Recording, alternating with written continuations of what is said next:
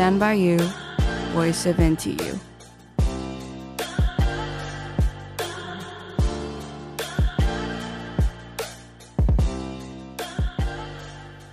大家好，欢迎收听台大之声，我是主持人品英。今天是我们西亚专栏的第二集。那上次在第一集中有跟图女时代两位创办人聊了很多土耳其。其实除了土耳其，西亚地区还有很多像是阿拉伯世界的国家可以去认识。那今天台大之声邀请到绿中东的创办人以及他特别邀请来的神秘嘉宾。我们首先欢迎 Rania。嗨，大家好。那 Rania 本人是毕业于正大阿语系，后来到以色列特拉维夫大学念完冲突管理硕士，去过的国家还有突尼西亚、埃及、杜拜、黎巴嫩、以色列与巴勒斯坦等等。那其实一开始我们就找到 Rania，没想到 Rania 居然带来了一位经验非常特别的神秘嘉宾。Joseph 是黎巴嫩裔的美国人，二零零六到二零一一年任职于美国陆军，期间还有派驻到阿富汗三年。所以呢，我们真的非常期待待会的故事。那首先，其实我很好奇，Rania，你在以色列念完硕士学位，游历那么多国家后，是什么样的原因让你想要成立绿中东这个平台？哦，是这样，平英，我大学主修呢阿拉伯文，那大二时候到尼西亚跟埃及交换，那大学毕业后，我再到黎巴嫩做国际职工，协助叙利亚难。那这些经验不止让我的阿拉伯语突飞猛进，对当地的文化习俗有更深入的认识，也亲身体会到中东世界难解的社会问题。那也是因为这样，我呃三年前，二零一八年的时候，我再度启程中东，到以色列念冲突管理硕士，也是因为这个呃因缘机会，我开启了就是创办绿中东的契机。那在以色列跟巴勒斯坦往返时的时候，我很惊讶的发现，说这短短七十公里路的地貌却如此迥异。在以色列，我们看到的多是这个高耸挺拔的针叶树跟红色尖顶建筑物坐落其间的这样的景象。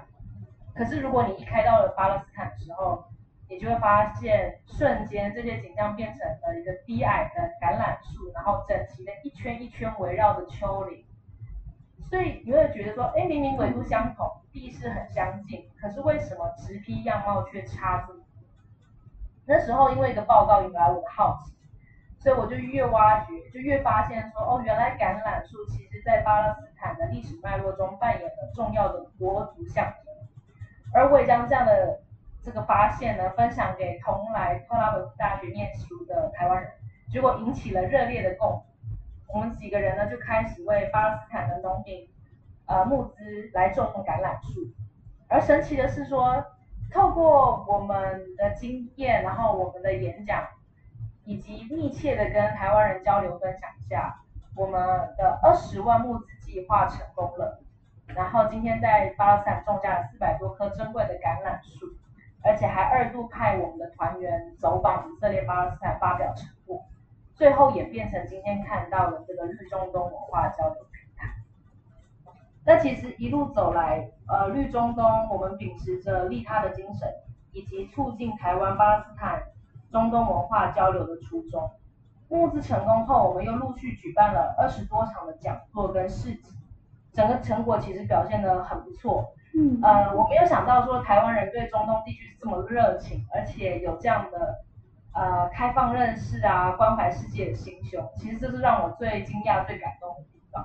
那现在呢，我们的脸书跟 IG 仍仍然是有这个“你买橄榄皂，我种橄榄树”的活动，所以希望大家可以透过直购来自巴勒斯坦的优质橄榄皂，来为当地的农民种下希望之树，来支持他们的家庭。哦，了解。我觉得种橄榄树这个活动是一个很特别的交流管道。即使说台湾这边参与的人没有和巴勒斯坦人有当面接触，可是感觉就是透过一个举动，然后让地理位置相隔很远的两个国家可以有所连接。我觉得这很有新意，然后也很有温度。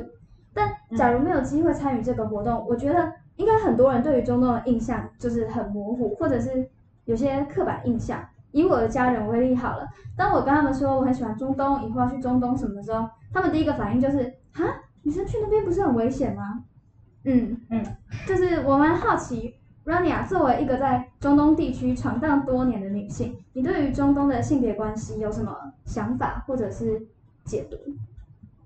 我觉得平平你问的问题很好，这应该很是很多人呃很想问的，而且或者是他们想要去中东之前一个就是心里有一个要解疙瘩决的疙瘩。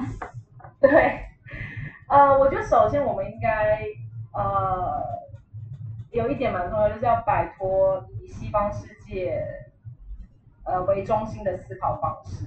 这个虽然有呃可能这个是个大前提，就是说呃我们可以这样想，如果每件事情都以西方世界或自己的视角切入的话，那其实当初也不应也不需要再就是你也不需要去被西方世界国家入侵或是什么的，因为你去那边不就是为了能够增广视野，然后学习体验异国文化嘛？所以我觉得这个是一个很好的机会，去放下我们的成见，去放下我们的偏见，敞开心胸去观察，去感同身受。嗯那其实平英，我觉得你刚刚问的很好，就是呃，我最常听到的，也就是大家就会说，哦，其实阿拉伯世界男尊女卑，然后仍然是很传统的男主外。那我这边想跟大家分享就是几个我埃及身边朋友的例子，然后大家来听听，觉得怎么样？像我有一个朋呃，我有个老师，就是我的阿拉伯文老师，他是只教半天课，然后他是就有点像是兼差，嗯所以他可能一周工作二十个小时，就是每天工作四小时来教阿拉伯文。那剩下的时间，他就是以他的家庭为首要教书是他的兴趣。那赚钱的时候，呃，他的钱都存下来，不需要 AA，也不需要贴补家用，因为在中东文化里面，就是男生要负责养家，那女生的钱就是归自己。哦，所以不需 AA。对，哦，其实我有在看，就是比如说，应该讲很多地方，包括台湾也是，就是可能，呃，女生会在这一块，就是他们有他们的想法，可是在中东就是很很简单，只有一个想法，就是不需要 A。那这个其实已经，呃，对，已经就是这是一个我看我观察到的现象。那另外一个已婚的女性友人，她是她是我朋友，然后她在外商公司工作，那她的工作跟之前的兼兼差不一样，她这个是全职工作。嗯那工作之余，她的休闲嗜好是跳钢管。哇，我觉得这个对，然后我问她有赚钱？吗？嗯，嗯，你知道什么？跳钢管舞有赚钱吗？哦，没有，他就是兴趣，就像是我们做什么瑜伽课啊，或者是去健身哦，一个运动这样。就运动对，但是他觉得，呃，他想要表现出他性感的那一面，然后就选钢管这样。嗯那另外一个是在政府单位全职工作，那他呃之前是有请了三个月的带薪产假。那如果我没记错，就是台湾的法规应该只有给两个月的带薪产假，所以埃及是给到三个月。嗯然后他又再请了一年留职停薪的育婴假，那现在准备回去上班，所以我想说给大家三个例子，然后可以可以简单的比较一下，就是我们就是刚刚的想法是什么，然后然后真的有实际例子到眼前的时候，是不是有另外一个视角的观？那再深入一点探讨的话，其实呃，女权发展在中东的女权发展深受这个政权演变的影响。其实大家很难想象，一九六零呃一九五零一九六零年代的时候，其实是埃及的电影海报，其实女生的穿着就跟你想象的一样，就是可能你在路上台湾路上看到的一样，这样。不是像现在呃我们所说的哦，只能穿黑袍，然后只能露眼睛这样。呃，所以像我去拜访我的埃及朋友的时候，他拿给我一张照片，是他妈妈以前年轻的时候，也就是他差不多就是一九五零、一九六零年代的时候，他妈妈那时候穿的是那个迷你裙，所以 在埃及的女权路上，她的变化是从一个呃从一九五零年代这个纳瑟高呼阿拉伯民族主义，然后将苏伊士运河国有化，这样的很国势很壮盛的时候，然后到亲西方政权的穆巴拉克，再到穆斯林兄弟会比较保守的 Morsi，然后这样一路下来，其实是女权渐渐趋于保守。嗯那到了一九六零呃一九七零年代的时候，因为沙那个时候其实有石油危机嘛，那沙乌地因为石油这个关系控制了国际经济的走势，而且大量输出，就是因为它有对其他中东国家经援经济援助，比如说像像像是埃及，那在经济援助之下，也将它的那个比较保守的宗教思想瓦哈比主义也渗入到埃及，所以其实也影响了埃权呃呃对不起埃及的女性主义发展。嗯，所以我觉得中东的女性女权这个议题呢，其实就跟其他的社会议题一样，没有办法就单一的原因去总结。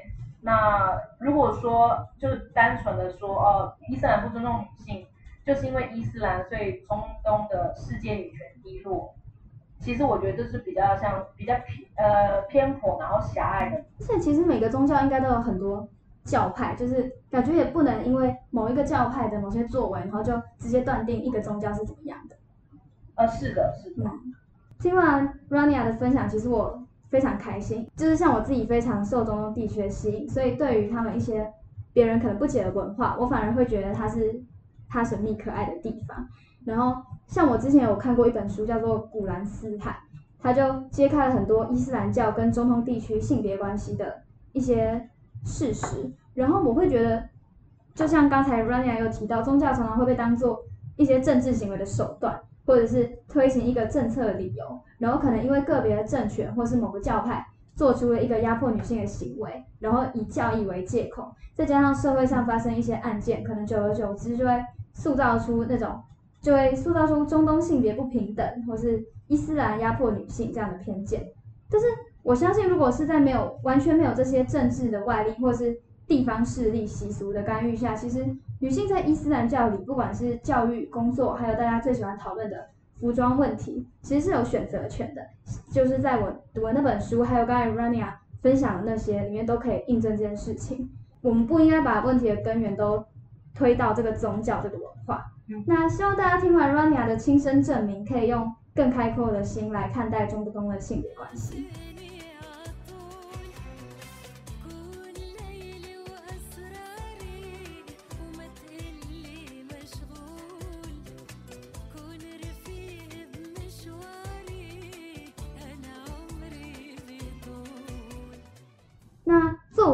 大学生呢，如果想要体验异国文化，我相信很多人一定都有考虑过出国交换或者是留学这件事。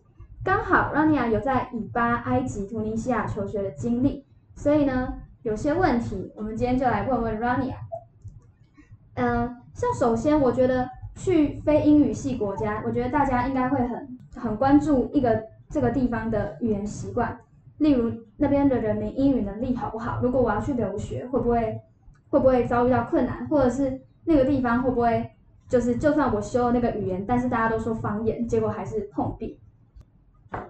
呃，我我想说，我拿我比较熟悉的以色列、巴勒斯坦跟埃及来做个比较好了。像是以巴呃以色列、巴勒斯坦，他们当地人的英文能力非常好，就是基本上人人都是双语甚至三语，像是英文一定有希伯来语或阿拉伯语，或者是说希伯来语配西班牙语或希伯来语配俄语。所以大家的英文能力是非常 OK 的，所以嗯如果说第一次第一次去中东，然后没有呃不会阿拉伯文，我觉得去以色列是非常好的选择，因为语言的关系，对旅行啊、生活啊、留学都非常方便。那如果去埃及的话，我觉得英文是 OK，就是基础的沟通，比如说你要坐公车，呃，你要坐计程车，呃，交通没有问题，然后或者是买东西没有问题，但是呃，如果说你想要深入的对话啊，或者是交朋友的话，我建议还是学一点阿拉伯文比较好。哦，那除了语言以外，嗯，那个地方，嗯，以你去过的那几个国家为例好了，那边的学校或者是老师、同学，他们对交换学生友不友善？嗯，我觉得整体而言都很友善。那如果说以非阿拉伯语学生的角度来看的话，我会比较推荐去以色列、巴勒斯坦，因为那边比较国际化，然后生活品质跟台湾比较相近。嗯，所以呃，第一次去中东的朋友，就是有的有时间可以去适应，呃，然后还可以去感受就是新新的新的文化的刺激，这样子，就是你不用去烦说哦，我我我买东西，然后我我可能寄东西，或者是我租房子都有困难，你可以先把你自己 settle 好，然后之后可以去适应当地的文化，体验当地的。金字塔，然后最下面那一层满足了才能往上追求，这样。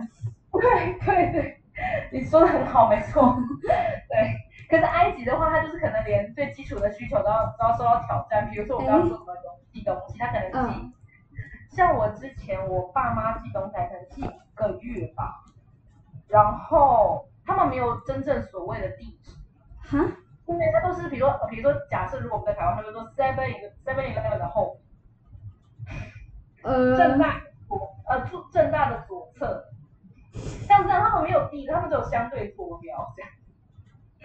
这就是大概碰碰运气。对，有点碰碰运气，或者是他们真的找不到你。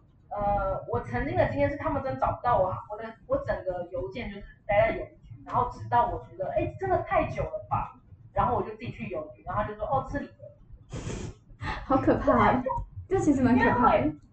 对他们也不会联络你。哦，对，所以像这种东西，就是生活的一些小事，或者说有时候，呃，在埃及，我我在那边的时候，就常常停电或停水，就是你的生活其实是，呃，充满了感恩的，充满了意外吗？哦，如果正常就应该要感恩这样，然后意外就是当平常。对，没错。所以像这样，你就是要花时间去摸索、去适应，嗯，而且你就算搞清楚状况之后，你就想说，嗯、我不习，我不习惯这样的生活，我只是想来这边念书，或者嗯我只想来这边体验文化，为什么连喝个水都这么难？为了基本需求烦恼。对，所以像我有个朋友，他就是待埃及待不到三个月就回家了。哦，对，但是如果换个角度想，你就是想要挑战这种很重口味，你想要很彻底了解平民老百姓怎么生活，那就赶快去埃及吧，因为 就是你真的可以就是从头体验到尾，然后一个都不会错过。那除了这个之外，就其实埃及它的文化历史底蕴很深，所以如果你觉得这个挑战是 OK 的，那我会还蛮推荐你埃及，因为它是认识中东文化的最好的国家之一。我觉得，师资的部分，呃，师资的部分的话，我觉得学阿语的话，埃及是很好的选择，师资很优惠，而且教学品质非常好。那如果不是学阿语的话，我会建议，我会比较建议以色列，就是他们的师资其实是很齐全，而且很国际化。那刚刚还有提到就是语言的问题，很多教授其实都是海海外深造回来，所以英文都非常好，而且还有很多诺贝尔奖的，所以而且研习的项目其实非常多，就是像是科学、医学或者是新创、新创产业啊，嗯或者是我学的这个国际冲突，或是如果你对犹太文化、以色列本身蛮有兴趣，他们的在地研究也很很非常好。那还有什么像水资源的部分，或者是呃 MBA，、这些其实都都很棒。那他们的大学排名都非常非常超前。那我觉得这样的话，不对，呃，不呃不但是对你的未来就业是很加分，而且是如果你想要继续学习的话，博士、硕士都很棒。嗯，哦，如果真的要举一个以色列的缺点，我会觉得是呃物价太高。物价比台湾高很多啊。比台湾高很多。比如说像台湾，如果你在正大旁边吃饭，可能一百块、嗯，一百五，我们这边也或者是差不多。更更便宜，对不对？嗯，对，或是 Seven 随便一个小便当就解决。可是像在以色列，就是至少三百起跳，是外面的餐厅，是没有是学校里面的，连学餐都是吗？对，那真的没有选择了哎、对，就是那就是最便宜的，除非你要自己煮。哦，自己煮的话，哎，那你那个时候你会自己去买，就是生鲜蔬果是肉类自己煮吗？会耶，我但是我会就是因为中午我就我就会买学校，但是哦，也没有时间。当对我没有时间，然后我就一餐当两餐，他们的分量其实蛮大的，所你是说一餐外食的量？对外哦外食的量蛮大，所以我就一个便当当两顿吃。哦，然后平均下来一餐一百五这样。对，然后平常的时候我就自己煮，哦，自己煮会划算很多吗？你觉得？是划算了很多，可是就是去超市随便挑一挑也台币一千起跳。哦，而且还要有时间煮。天哪！对，还要有时间煮。但是如呃，但是其实还蛮多，我印象中以色列还蛮多奖学金的，哦，可以申请看看。如果有有申请到就，这个就不麻烦，就是开心花。就是要加油这样子。对，可以试试看。哎，对，那对大家要听好，这样去之前真的要准备一下，不要去了之后吓到。你那个时候有预设会有这样的状况吗？还是你是去了之后一进那个店里面惊觉，还是你本来就知道有这样子的花费？呃，其实心里有怎么讲，就是心里是去之前有做一些功课的，知道会贵，但是你知道就是你会想说好，那我省一点，可是当你要买的时候，你还是得买下去，那种感觉还是有差。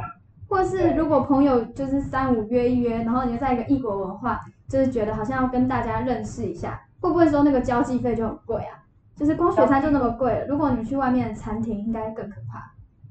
对，没错，就是光比如说，因为学生没有车嘛，然后有时候公车，像我记得是哦，交通啊费，嗯，周六，周六没有公车，因为他们有个 Shabbat 的哦，犹太教对不对？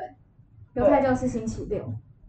对对，周六呃就是星期五太阳下山到星期六太阳下山这一段时间，哎，其实礼拜五晚上应该是哦，我不知道以色列，但是台湾的话，礼拜五晚上应该是一个大家娱乐的时间吧？啊对啊，大家都会出去玩，对不对？嗯可是，在以色列就没有大众运输交通，就是没有公车，哦，所以你就打车，打车的话，呃，打就是比如说你要像计程车那样？计程车的话，对，或 Uber 这样，那就就是一一笔开销，然后到了餐厅，你要吃饭，对不对？吃完饭可能要去喝东西，或者东西要坐车回来，然后就是，然后你我没有办法每个礼拜都这样，嗯，对，所以呃，我们有时候就是大学生一起到某某个人家里吃东西，哦，其实这样也还不错，办家家酒吗？对，这样会比较降低一下花费这样。嗯，然后还可以促进感情。对，啊。对，其实我个人很想要去以色列交换，不过我现在已经注射好满满的预防针了，现在可以开始清心寡欲、整洁度日、存钱，或者是好啦，努力申请奖学金，对不对？听起来蛮励志的。谢谢 Rania 刚才的分享，不管是他自己在中东求学的故事，创办创办绿中东的理念，还有刚才对于中东中东性别关系的心得，还有预防针的部分，对。然后不过近来西亚和穆斯林文化圈中还有一个很重要时事，应该说这半年左右吧，就是半年前的美军从阿富汗撤退。那刚才有提到 Rania 今天也为我们邀请到一名曾经到阿富汗前线的美国军人来跟我们分享他派驻阿富汗三年的经历，以及他对美国撤军的看法。那待会呢，我们就交给主持人班赫跟 Joseph。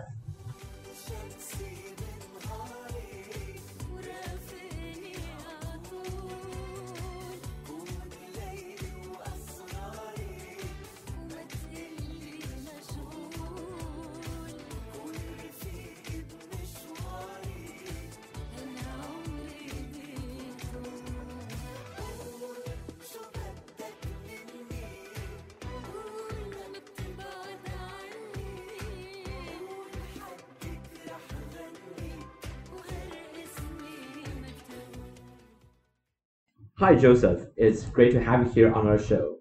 Uh, we know that you were in Afghanistan from 2006 to 2011, serving in the U.S. Army. And I believe that there must be a lot of things you would like to share with us. Would you first briefly introduce yourself?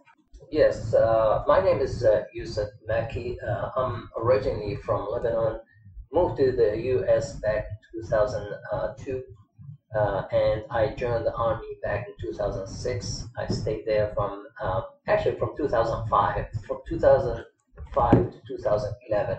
Hmm. Uh, I have uh, three tours in Afghanistan. The first one was in 2006 to two- 2007. Uh, the second one was in 2008, but uh, about three months only. It was not like a full deployment. And my third one was from 2010, June 2010 till June 2011. So why did you decide to join your duty in the Middle East, especially Afghanistan? Well, I decided to join the army, but I did not decide to deploy to anywhere. The army give you a command. You are going to deploy. You deploy to wherever they tell you to deploy. So uh, I did not decide that part. But why did I join the army? Uh, well, it has two reasons. First, I born and raised, born and raised in Kuwait. Even though I'm Lebanese, but I born and raised in Kuwait, and uh, I um, I have s- something towards the U.S. Army that I have to return. I appreciate what they did back in 1991 uh, during the Desert Storm when they free and liberated Kuwait. Mm. Um, it's it's uh, it's my country. Uh, I was I was uh, in Lebanon at the time because we moved we moved from there during the war of, to Lebanon, and we were waiting in Lebanon for almost a year, waiting for that uh, day get liberated and go back to Kuwait. So it was a very uh, memorable year and a tough year for me and for my family, financially and everything, because we just had to leave Mm. overnight. So we weren't ready for that. Um, so when th- that, that that was one of the reasons uh, I wanted to join the army. Second reason to join the army is uh, when I got recruited. When I was in the state, I was in Virginia State. I got recruited, and uh, when they explained to me the benefits and you know what, what I would do and what I will, what kind of like benefits I would receive, uh, I felt like uh, yeah, that's uh, that's a good thing to do. Why not? Mm. E- even though it wasn't like uh, it doesn't belong to my uh, educational background at all. Like I would never expected that I would be a soldier one day. Uh, but like there's like opportunity in the recruitment from U.S. Army, and then Yes, uh, yes. Part part part of my decision uh, was uh, yes, it was a good uh, opportunity in my personal level. Um, so next on, we'd like to ask you about um, your experience in Afghanistan. Can you briefly told us, uh, tell us that what are you doing in Afghanistan and what are your mission? Yes, and like uh, the three missions, they kind of like uh, a little different, but mostly what we used to do is to escort prisoners, prisoners that, well, two, two parts of that mission. One, you have to go and arrest them, and the second part of it is to escort them from their location to Kabul, uh, where we have uh, military uh, court. Mm. Uh, so that that that's actually what, what, what we did over there. So uh, the region you're working is in the northeastern of Afghanistan, which is uh, Kabul, around Kabul. Y- yes, I was I was stationed in Bagram three times. All these three times we were stationed in Bagram. That where my duty station is Bagram, and and, and it's it's it's in Kabul, close to Kabul, uh, and we operate on the northeast. Like uh, Jalalabad was uh, one of the cities uh, that we used to go to most of the time as well.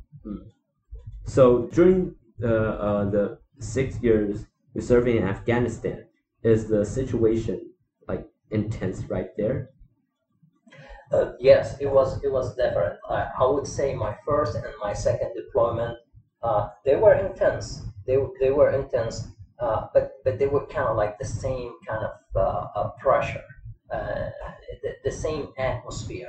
But in 2010 and 11, and especially i- i- like in in the end of 2010, uh, believe in April or May of 2011, from beginning uh, beginning of 2011 till the mid of 2011. Mm. That that that time it was very severe. It was crazy. Afghanistan was on fire everywhere. That was like not like similar to the half. Of, uh, it was not like uh, mid 2010 all the way to the end of 2010. My first my first half of my deployment was something, but the other half was completely severe. So like uh, the situation uh, is kind of deteriorate at that point. Yes, and and, and the reason of that uh, that that kind of uh, uh, trigger it was the at the time the arrest of uh, uh, uh, uh, Bin Laden, the, the killing of Bin Laden. Mm. time. I think the Bin Laden was killed around um, uh, in Obama's term, right? It's also in the year 2011. Yes, Okay. that's that's where it started. It started like the, the all the craziness. It started when he get when he got killed. Mm. So, So it was a very uh, backlash, and uh, they reacted back uh, severely everywhere, like that, like really everywhere. Even places we used to drive in over there, it used to be like considered safe or no activities over there, never activities over there. It became like really severe. and how about the atmosphere in military at that time? Yes, uh, uh, so every mission before every mission we go, we get briefed. We get a brief. We have an intel brief. Uh, they tell us about the atmosphere, what to expect, how uh, the people, you know, like what's the atmosphere with the people, the the surgeons.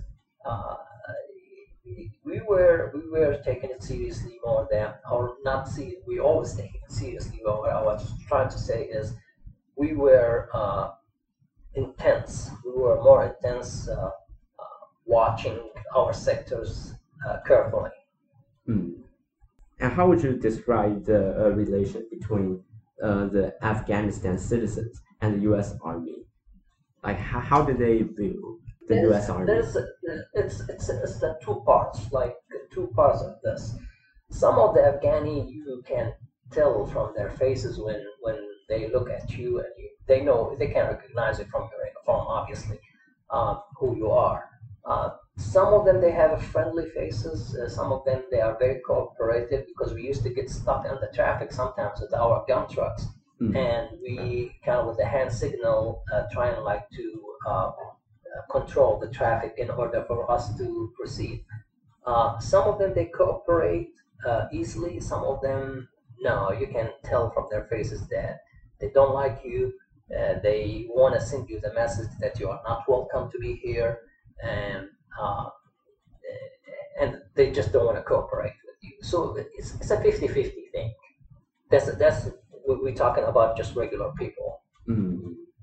So- is like these kind of things have uh, the differences between regions. Like there are some regions that are they are more friendly towards U.S. Army, and some regions doesn't. Uh, not not necessarily the region. It's in the same in the same place in the same place. Use like people are just different. People are just different. Uh, in the same place, like in Kabul, like you, you will you will find like 50-50. In Jalalabad, you'll find like 50-50. There are some villages we, we go to. Yeah, I can agree with you on this.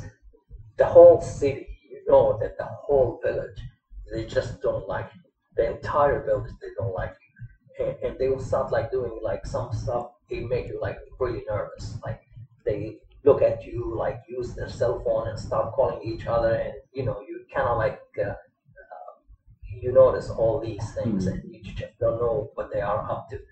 Uh, so some villages, yes, you, you, you- you can you can feel like uh, this is not the place where I want to be. Uh, but some other uh, other villages, like you can feel like yeah, it's just like very safe, very normal, no nothing going on. Uh, people passing. Some people don't even look at you. Like even with a long convoy, heavy presence, Uh, they don't even like look at you. Like they just like continue on their life like there's nothing into it. That there's nothing going on. Wow. And um, did the U.S. military or you yourself have any chance to approach to citizens and like maybe talk to them or interact with them? Sure. Yes. So I, I don't I don't talk to them because I don't speak uh, neither Pashto or Urdu. But I I we, we used I used like the, the type of conversation is like in a hand signal thing. Mm. Uh, very specific. Uh, and sometimes like you just like laugh and, and joke with, with local. Uh, Uh, sometimes uh, sometimes I have to deal with some locals that they are working with us, like they are working for the for, for with us as a military, uh, and with the hand signals. Uh, I do have an, uh interpreter. I used to have an interpreter. Mm. Also, uh, I used to use uh, to communicate with them. Uh, the- generally speaking, they are very cool people. They down to earth. They're very simple. Uh, they they're very honest in, in their feeling. Uh, and if I want to say anything else, like simply, I'll say like I, I really like Afghani people. like generally, if they're friendly towards the U.S. Army, then you can feel like Of they're course. genuine. And Of course, now, can you tell us about some of the like uh, intense moment you have in Afghanistan, or like some un, uh, like unforgettable experience there? yes. Uh, the last, maybe uh, if I'm not mistaken, my last mission was over there in 2011.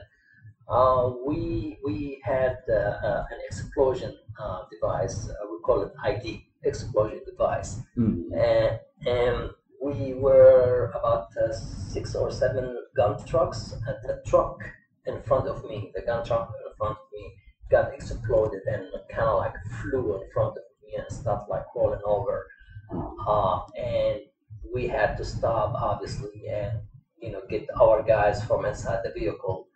Uh, and dismounting we have to be careful. If there's no other explosion devices. We got our people uh, from the truck and uh, they everybody was oh, well they weren't okay at the time but everybody survived. Everybody was fine. Uh, Mm. but in our procedures is somebody get exploded we all stop we you know go and get our guys in and then we go so we dismounted and we got into the vehicle. It was a little hard to open the vehicle because those uh, doors are hydro- hydraulic. So it's kind of like a little bit more complicated than the, the manual one to, to reopen them. Mm. Uh, we managed to open, you know, one of the door and get uh, our guys from inside. Uh, um, remember, they were most of them unconscious, uh, but but they they were they were fine. Like we, there's some of them they were bleeding, but some of them they were fine. Uh, the the problem is we were in my truck we were like about five people, and we needed to escort the other five people, uh, moving them from the impacted vehicle to my vehicle uh, was was a little bit uh, distant and and dangerous at the same time. Mm. Uh, and I have one medic, medic, medical uh, personnel in my vehicle that he has to process five people, uh, and dealing with the situation, making sure that everybody is taken care of. At the same time, you have to collect all this information, send them on the radio to higher up, and continue with the rest of the convoy. Uh, it was, I, I think it was a little intense moment. Mm. So is that more like a um, surprise attack? Like is It, it was, it was, it was very surprised. See, that that mission was about ten hours drive, so we were driving for a long time, and everything is fine. And when you get into this mode, you get into this mode like you're calm. You know, my driver is driving. Um, you know, we have live music. Uh, everything is fine. Uh, and then you, and there's there's no indication to anything. Like usually we open our eyes, we see like they're like, okay, this village is maybe we have to pay attention more, or uh, there's something here or uh, not looking right, whatever. No, it wasn't. It was everything normal, nothing going on, and that explosion happened. It was a very just in a sudden? Yeah. It was almost on the size of a crater uh, on the street. It was it was very heavy. Uh, I, I personally have never experienced it before. Not well, not to that not to that extent. So for a U.S. Army worked in Afghanistan at that time, uh, no matter um, what duty you're on, basically, we can say that one is exposed under a lot of danger if they're outside the compound. Yes, w- once you are outside the compound, uh, there's different procedure than being inside the compound. Even your, your uniform change, uh, the equipment change. Uh, uh, there's procedure. Everything is changed the moment you get out of the compound. Yep. So, so the compound is more like a like compared to the outside is more uh, is safer, right? Yes, it's a safe haven. Yes, it's, you are safe. You, you are, you know, uh, it's just like you are in the U.S. in, in any military compound. You're just there. Uh, it's still you're still under danger because you know you can get attacked on, on base as well. Mm. But uh, it is very uh, very safe compared when you go outside. When you are outside, you are exposed like 360 in all kind of direction, and your support is limited. Mm. Sometimes, sometimes you are limited. You also mentioned about like your background since you were born in Lebanon and lived in and grew up in Kuwait. Uh, during that time, um, I believe that there must be like some cultural understanding differences between you and other your uh, fellow soldiers who was uh, Native American, because most of the conflicts may born from the cultural differences. So can you tell me Yes. that some of the experience that you have that you and your fellow soldiers have different understanding towards some of the action that Afghanis do and the conflicts further on. Yes, yes. So this is this is an, ongoing issues that I notice. So the, the, the problem is we we as an American we, we overreact. We overreact to a lot of things we see on on the ground over there in Afghanistan. For example, like if two people are fighting with each other, that that can make create a, a, a tense in, in between soldiers uh, two I'm saying I'm saying two locals are fighting with each other that create a lot of tense to to, to our soldiers, like to the American soldiers. And and they will actually take it as serious as like a, a life threat sometimes. And it's like that's too much to react this way. Uh, they any any like if somebody look at you in in kind of like aggressive way or unfriendly way, they take it as a threat uh, that's overreacting, uh, and it shouldn't. The, the Middle East in general, they they express themselves openly.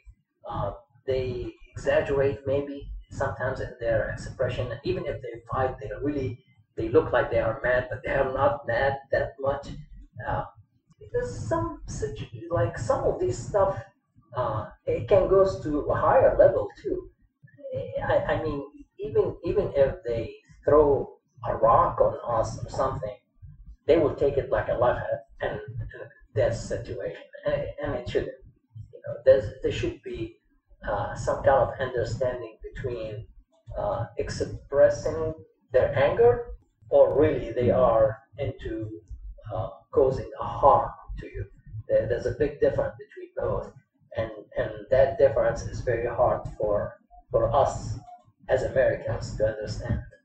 The result is bad because hmm. sometimes they are like in our side as an American side, we react to to what we see, and we cause harm, and that it shouldn't be, you know, like that action should not be taken compared to the situation. And we, we, we, we do this so many times, so many, it happened, and like I, I witnessed that so many times. Yes. And do you think that your uh, fellow soldiers who were there, as time goes by, will have a deeper understanding towards your culture? Yeah. Some, some, some are, some like some do and some don't. Some, some of them they are more open-minded. Uh, uh, like they, they, they're more smarter, more open-minded to different culture. They want to understand. They, they, they, they have experience in life. Uh, they've been there several times. Also, that also help. Those kind of people uh, uh, and they are more educated, culturally educated, because it depends on your unit. Like in, in my unit, in, in the special forces unit, we we kind of get trained a, a lot on the culture, on the culture, and and well, for me, I I'm from that region, so I understand it. But for them, it's a new things to them, and there's lessons and courses, and uh, also the language in in in a very uh, beginning level. Like we learn the language at very beginning level. You mean like a native language of Afghanistan? Yes, the, we like we learn like level one, kind of like level one, like hi, what's your name and stuff like that. So does that help communication, like with some basic? Not not really. It could. It could. Uh, I for like personally, I counted on uh, hand signals. Hand signals get you get you far if you really. Uh, you know, you. I, I- don't know. I think I'm good at it. I guess I I Mm. really I had not much problem communicating with them through hand signals because what I wanted actually was simple as well. It was not like acquire a, a big tool of communication Mm. like to be fluent in language or anything. And how about the U.S. Army arriving in Afghanistan will somehow affected culture in some local Afghanistan communities? Uh, yeah, I, I, I, I think that, that the Afghani culture is, uh, or the, the influence of, uh, of their culture is, uh, is uh, too much on them uh, to the point that even if you are willing to change it, even if you see something good on, on the American culture and you really want to practice it or make it like a part of your daily life, uh, I don't think they can even dare to do it. Uh, and, and, and that is the problem. That's why they they couldn't really uh, be more westernized, like the way I see it in Iraq, for example. Mm. Uh, in Iraq, they are more westernized. Like they can be more westernized than the Afghani. The Afghani is strictly uh, their own their own self till today. I would say, unless you escape or you leave or you make like a, a big change in your life where you can be yourself, then yeah, I can see some Afghani uh, become like more Americanized. Mm. But as a local who like lives there, uh, the cultural heritage kind of If ingrained. you talk, if you talk to them, like if you if you talk to them, I believe I have never have a deep conversation with somebody because the language barrier. But I do personally believe if you talk to them in person or on the side, yeah, you can. Some some of them they they they kind of like more westernized, more you know Americanized. They have that. They want to be like this, Mm. uh, but they cannot do it. They just cannot do it. They fear to do it. Like Oh, even so, even uh, they wanted to dress, like to change the, the way they dress, they can't do it. This is more like the um, like society's pressure upon them. Yes.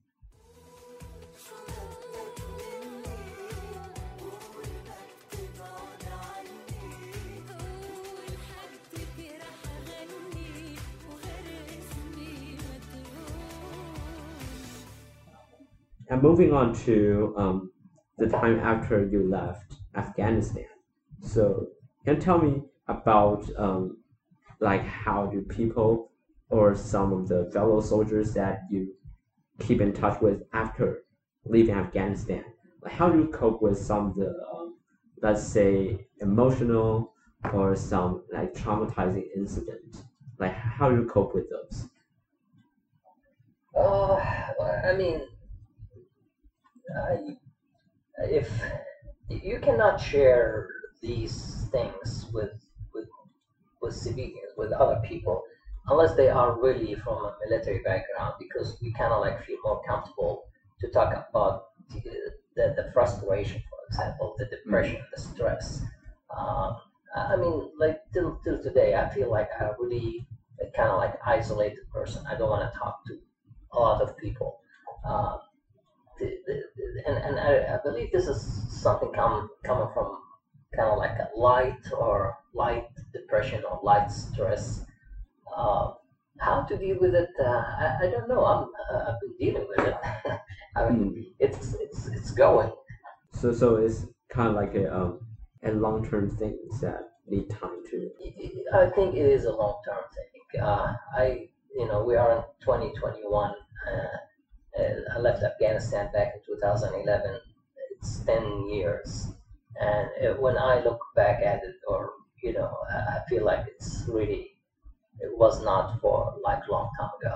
It was just like yesterday or something Wow. and and and, and like I'm, I'm glad that like I, I don't hear much about Afghanistan on, on the TV uh, or they show much like the way it used to be operation wise now they they talk about this different thing now but I'm glad that I don't because every time like I open TV I used to open TV it's just like you see things like this it just it, it gets your mind occupied Mm. not, not, not necessarily depressed or stressed or sad or anything, but it gets you occupied. Like you It keep you thinking occupied, about it. like, right. like, like uh, you, uh, you know, sometimes you watch TV, you want to watch TV for five minutes only, and that's it. And then you want to go and continue your life. You have other duties to do. Mm. But once you see this five minutes, it, it drags almost like another two or three hours in your head, and you just cannot get out of it. That's what I hate the most. Mm.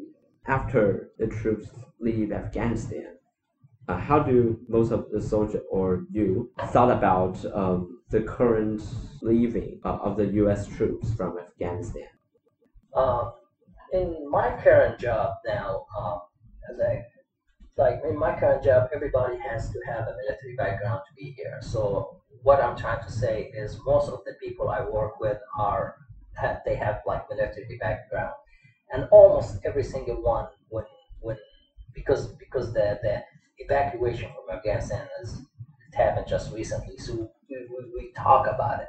Almost every one of them Uh, is just not happy about what happened, and some of them actually they feel portrayed, like they some of them they just feel like they've been stabbed on the back.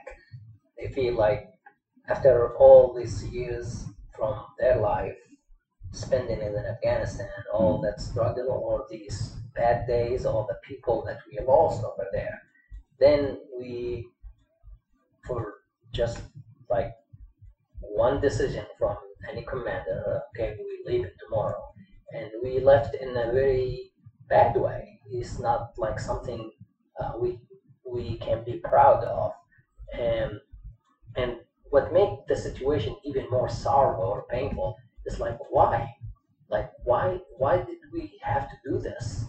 Like why we have to do it this way? There's no reason for it. Like